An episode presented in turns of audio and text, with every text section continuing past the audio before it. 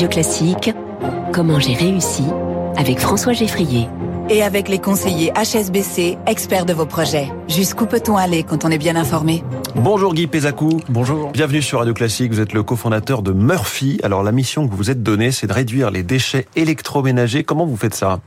Bah, on, s'attaque euh, aux occasions où les gens vont remplacer leur appareil en fait en achetant un, un nouveau produit. Donc c'est en général quand ils ont des pannes et donc on propose un, un service de réparation à domicile. Euh, on a un forfait euh, fixe d'intervention qui euh, dépend du type d'appareil, qui comprend tous les déplacements et la main d'œuvre. Donc si le technicien il vient euh, trois fois, il reste deux heures, bah, c'est le même prix. Mmh. Le seul truc qui est ça pas c'est intéressant ça déjà.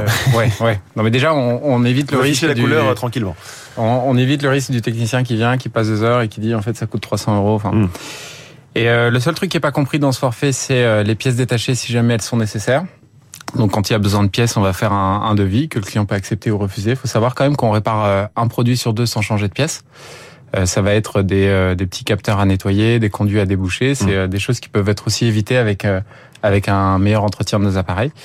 Et puis si jamais les pièces coûtent trop cher, les délais sont trop longs, enfin que la réparation se passe pas bien, alors on rembourse nos clients euh, intégralement en bon d'achat pour qu'ils puissent acheter un produit reconditionné chez nous. Donc vous affichez un modèle très transparent, très vertueux, très consommateur friendly, j'allais bah, dire. Disons qu'on on essaie de faire en sorte que euh, le client ne puisse jamais nous suspecter de, euh, de ne pas être transparent et honnête dans, dans notre démarche de réparation. Et avant même ça, vous vous proposez un outil d'auto-diagnostic pour qu'on puisse éventuellement réparer tout seul la panne.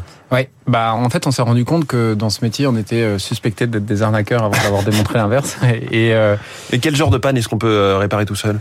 Bah, c'est, bah, les plus évidentes, c'est les pompes de vidange à déboucher. Ça, c'est hyper classique. En bas à droite, il y a une petite trappe sur les lave-linges. Vous êtes très sur les lave-linges, oui. Ouais. C'est le produit que vous réparez le plus. Alors, oui, c'est les produits qu'on répare le plus, mais, euh, mais par exemple, sur les frigos, euh, un frigo qui fait plus de froid, la première chose à faire, c'est de, d'essayer de le dégivrer et de regarder mmh. si ça, si ça refonctionne. C'est tout bête, mais il y a des, beaucoup de gens qui vous contactent pour ce genre de, de panne parce qu'on ne sait pas faire, on ne sait plus faire éventuellement. Bah, voilà, une, une, panne sur deux euh, qui est réparée sans changer de pièce. Ouais. La dernière étape, si donc vous n'arrivez pas à réparer, c'est de proposer un produit reconditionné, c'est ouais. ça Dans votre propre stock? Enfin, vous êtes aussi une plateforme de, de produits reconditionnés? Euh, Une plateforme, on est un reconditionneur, donc nous on a mmh. des ateliers. Euh, notre, notre, spécificité, c'est que tous les techniciens ce sont des salariés de l'entreprise. Euh, on a des ateliers de reconditionnement qui sont des des, des entrepôts de 2000 mètres carrés où on, où on retape euh, toutes les machines que, dont les gens veulent se, se débarrasser.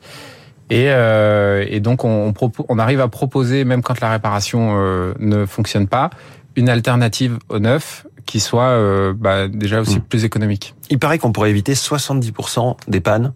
Comment? Bah, 60... C'est des bonnes pratiques, c'est des gestes qu'on ne ouais. connaît pas forcément 70% des, des pannes sur lesquelles on intervient pourraient être évitées avec un meilleur entretien. Donc déjà, par exemple, euh, un lave-linge, euh, faut savoir que euh, ça, ça, vaut le coup assez régulièrement, donc une fois par mois, de faire un programme à chaud. Donc ça va venir... 60 degrés, 95 le, le plus chaud possible, plus chaud possible. sur l'appareil. En fait, euh, les programmes éco, ils ont l'avantage d'être euh, économiques en termes de consommation. Par contre, ils lavent à froid et donc ça facilite le dépôt de calcaire, de graisse et de bactéries. Donc de faire de temps en temps un programme à chaud avec du vinaigre blanc, un litre de vinaigre blanc, une tasse à café de bicarbonate de soude. Là, les auditeurs sont en train de prendre des notes. Hein. Ah bah oui, oui, oui. En fait, euh, c'est des on parle souvent de, du lave-linge de nos grands-parents qui durait euh, qui durait 30 ans, mais ouais. eux faisaient ça tous les mois. Le bonus réparation qui a été lancé par le gouvernement il y a, il y a trois mois, est-ce que ça marche?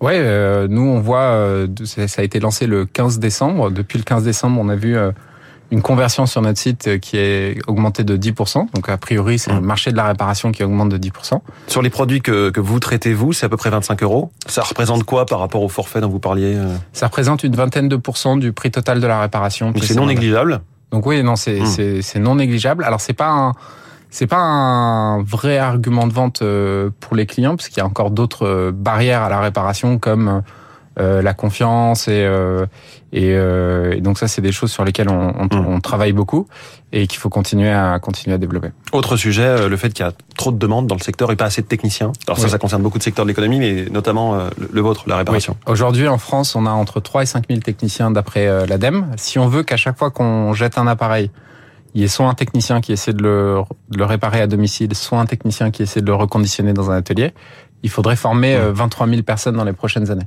Et au-delà de ne pas avoir assez de techniciens. On a aussi euh, fermé nos centres de formation. On, on, est capable en France de former que 500 techniciens par an. Ouais. Ça fait 30 ans qu'on explique à nos jeunes que le progrès, c'est d'acheter pas cher en Asie. Ils ont arrêté de se former à ces métiers-là. Dernière question, je me demandais pourquoi ce nom Murphy, M-U-R-F-Y bah, Murphy, ça vient de la loi de Murphy, euh, la loi des, de l'emmerdement maximum qui dit que tous les problèmes vont arriver. En fait, tous nos produits vont finir par tomber en panne. C'est inévitable. euh, il faut juste oui. gérer ça avec patience et, et les réparer quand ça arrive. Guy Pézacou, merci beaucoup, le cofondateur de Murphy ce matin en direct sur Radio Classique dans Comment j'ai réussi. Très bonne journée à vous. Il est 6h42, la revue de presse internationale et le journal de l'économie tout de suite.